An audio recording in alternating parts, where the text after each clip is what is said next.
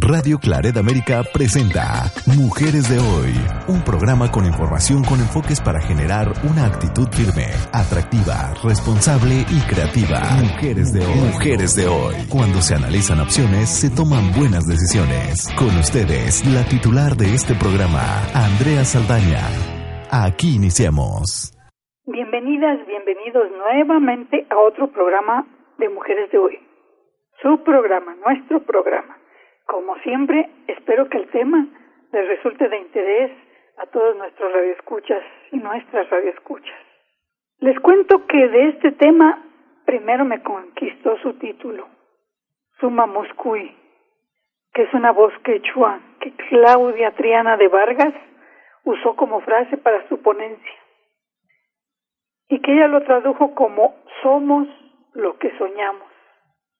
Soñamos lo que escribimos y hacemos.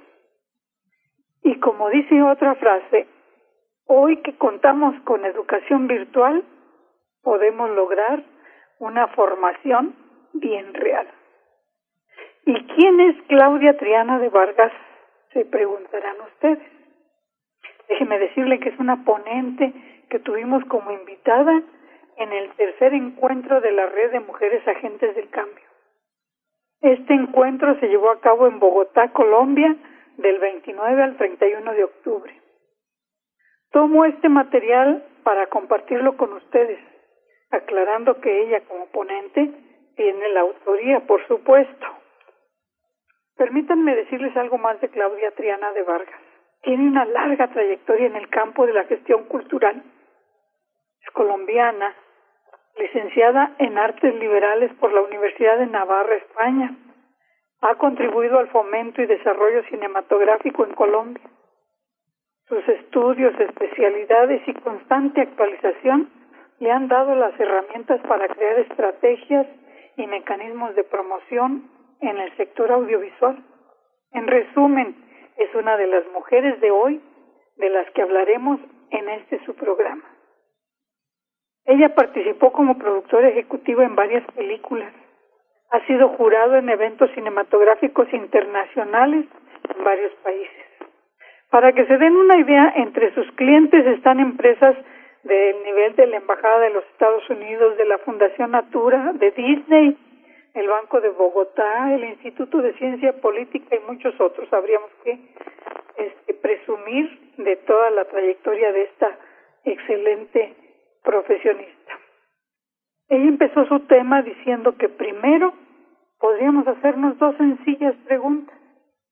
¿Qué les parece si las invito que ustedes también se las hagan después del programa?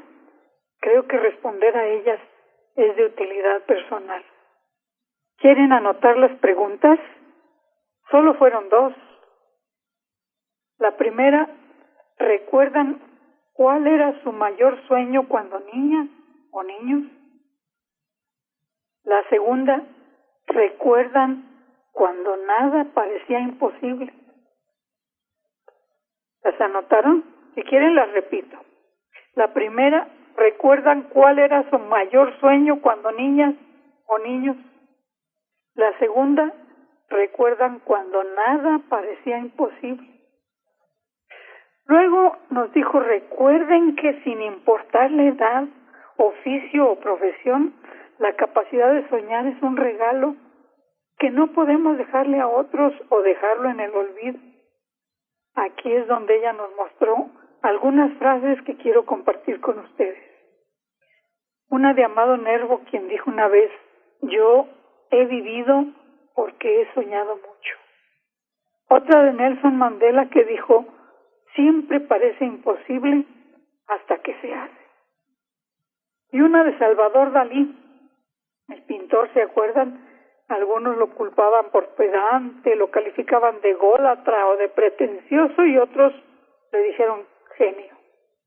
Una de sus frases fue, si voy a hacer algo más que el promedio, si alguien me va a recordar, entonces tengo que ir más allá, en el arte, en la vida, en todo. Me gusta también la frase que nos ofreció de Paulo Coelho, que dice, nunca desistas de un sueño, Solo trata de ver las señales que te lleven a Él. Y también dijo otra, que es el primer síntoma de que estamos matando nuestros sueños, es la falta de tiempo. Y por último mencionó una de William Shakespeare. Somos del mismo material del que se tejen los sueños. Nuestra pequeña vida está rodeada de sueños.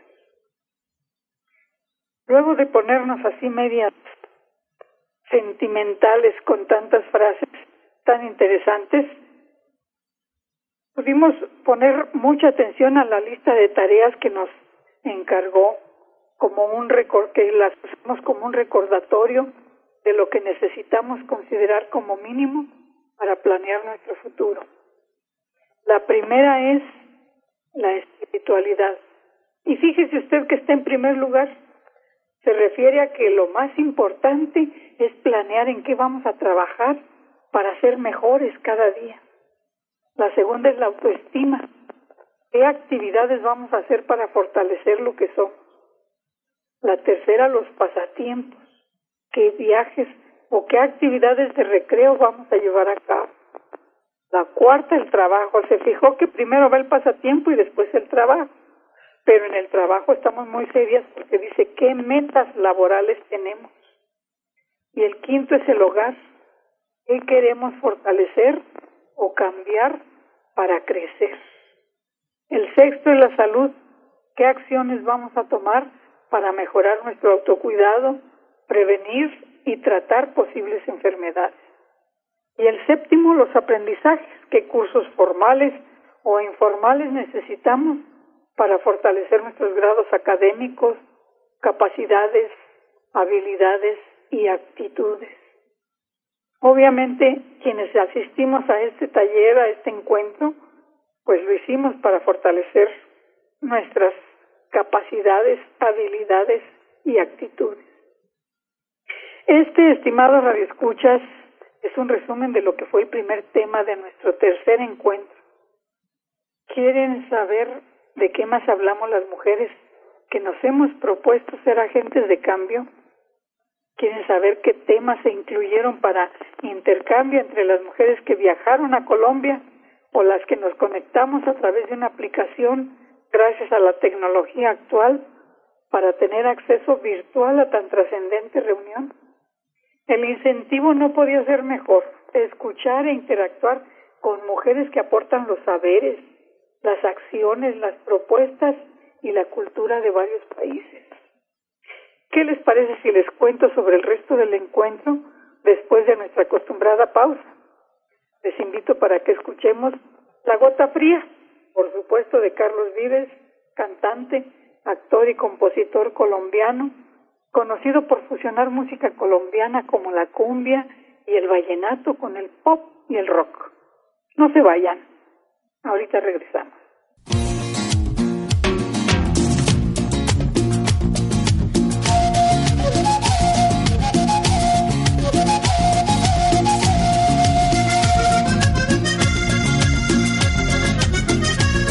Acordate, moralito, de que el día que estuviste en Urumita y no quisiste hacer parranda fuiste de mañanita, sería de la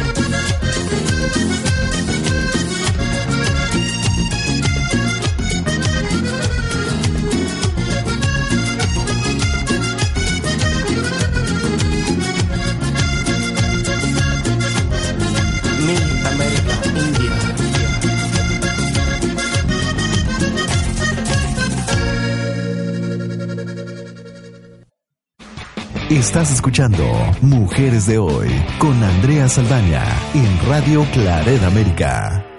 De regreso con ustedes, estimadas y estimados radioescuchas. Si, acaba, si acaban de sintonizarnos, déjenme decirle que se han perdido de algo que les va a gustar o les va a interesar, cuando menos, en especial si es de alguno de los países de esta América nuestra. Trata de ir luego al podcast para enterarse. Brevemente le diré que el título del programa es esta voz de origen quechua, Suma Moscui. La usó Claudia Triana de Vargas, una de nuestras ponentes que nos habló sobre somos lo que soñamos, soñamos lo que escribimos y hacemos. En la primera parte les comenté que ella es una ponente que tuvimos como invitada y que este encuentro se llevó a cabo en Bogotá, Colombia, del 29 al 31 de octubre, que ella tiene una larga trayectoria en el campo de la gestión cultural y que, pues, eh, tiene, ya, ya, ya escucharán en el podcast toda su trayectoria. Lamenté no ir a Colombia, tengo bellos recuerdos de trabajo y amistades por allá, pero no me perdí los contenidos, pues estuvimos conectadas gracias a la tecnología digital y nuestros asesores que nos apoyaron.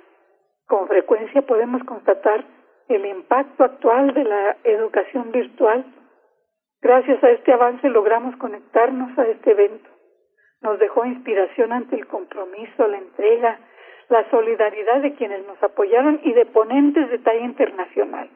Fue una breve muestra, pero una gran enseñanza para contrastar con nuestros países. Muchos analistas se preguntan de qué manera los países de América Latina impactan en México.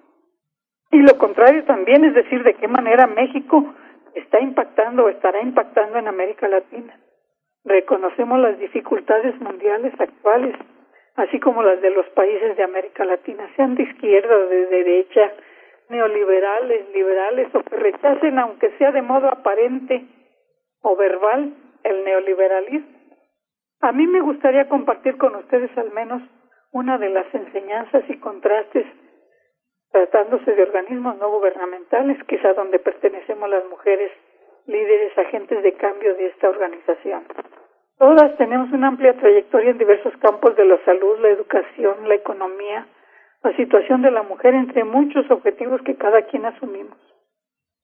Leer, prepararnos, enterarnos por las redes sociales nos ayuda a todas y a todos a reconocer la situación de los países. Por ejemplo, la riqueza de Chile, gracias al neoliberalismo, no se puede negar que ha disminuido el porcentaje de población en pobreza, nada más leyendo de su Producto Interno Bruto, aunque la desigualdad no ha sido igualmente atacada. Y los últimos acontecimientos nos preocupan bastante. También de Bolivia, por ejemplo, sabemos que ha mejorado sus indicadores respecto a lograr una mayor igualdad, pero que la pobreza no ha sido superada como se esperaría y que la democracia aún le preocupa a mucha, mucha gente que precisamente este, en este cuarto periodo que Evo Morales se reelige ha despertado una gran rebelión allá en Bolivia.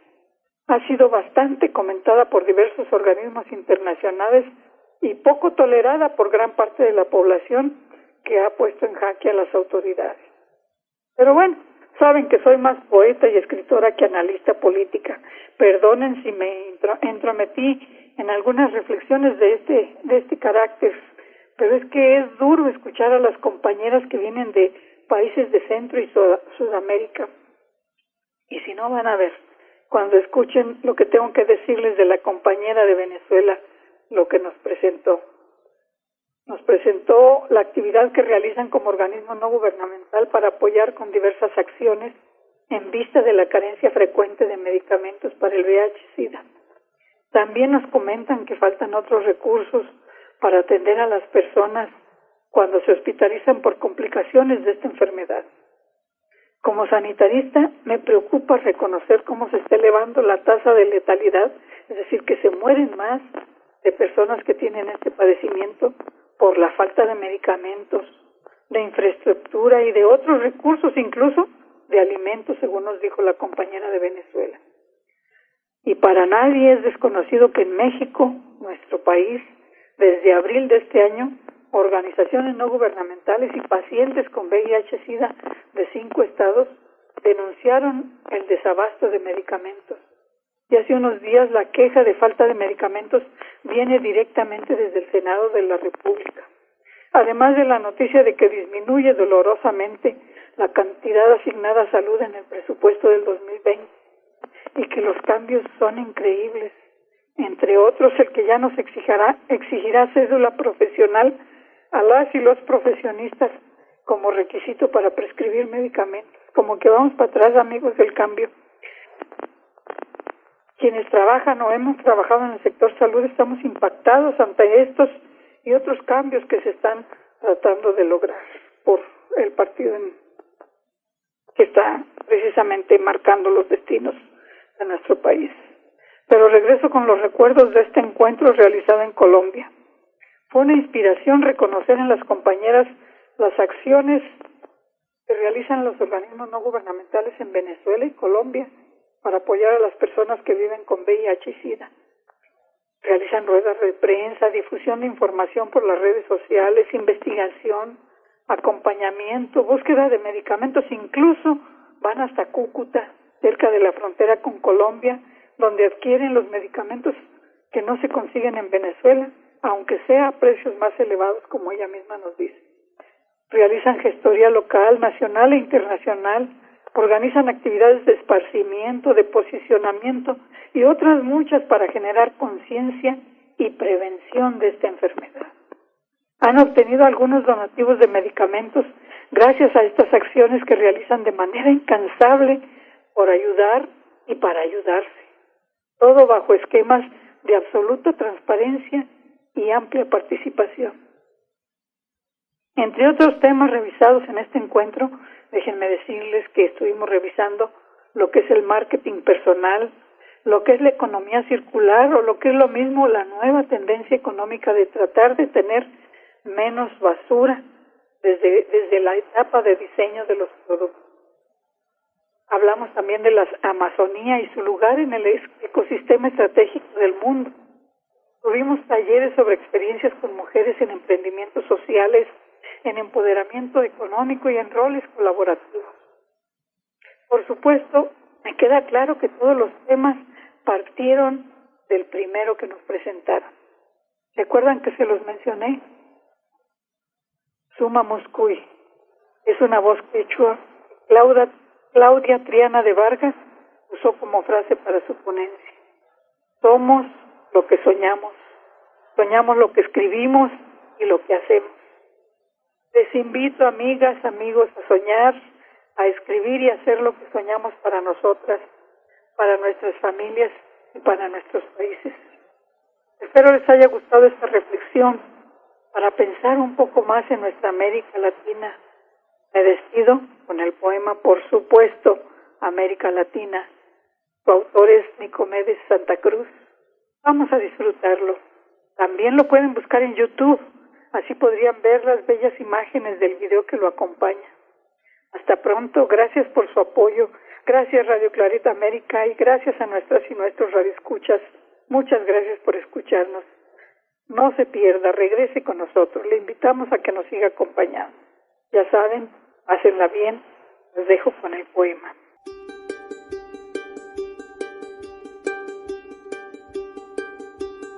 América Latina.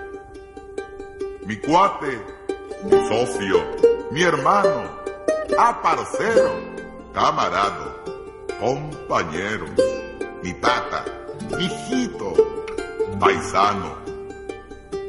He aquí mis vecinos, he aquí mis hermanos. Las mismas caras latinoamericanas de cualquier punto de América Latina. Indo-blanquinegros, blanquinegrindios y negrindo-blancos. Rubias bembonas, indios barbudos y negros lacios. Todos se quejan. Ah, si en mi país no hubiese tanta política. Ah, si en mi país no hubiera gente paleolítica. Ah, si en mi país no hubiese militarismo, ni oligarquía, ni chauvinismo, ni burocracia, ni hipocresía, clerecía, ni antropofagia. Ah, si en mi país alguien pregunta de dónde soy, yo no respondo lo siguiente. Nací cerca de Cusco, admiro a Puebla, me inspira el ron de las Antillas, canto con voz argentina. Creo en Santa Rosa de Lima y en los orichás de Bahía. Yo no coloreé mi continente, ni pinté verde a Brasil, amarillo Perú, roja Bolivia. Yo no tracé líneas territoriales separando al hermano del hermano. Poso la frente sobre Río Bravo, me afirmo pétreo sobre el Cabo de Hornos, hundo mi brazo izquierdo en el Pacífico y sumerjo mi diestra Atlántico. Por las costas de Oriente y Occidente, 200 millas entro a cada océano. Sumerjo mano y mano y así me aferro a nuestro continente en un abrazo latinoamericano.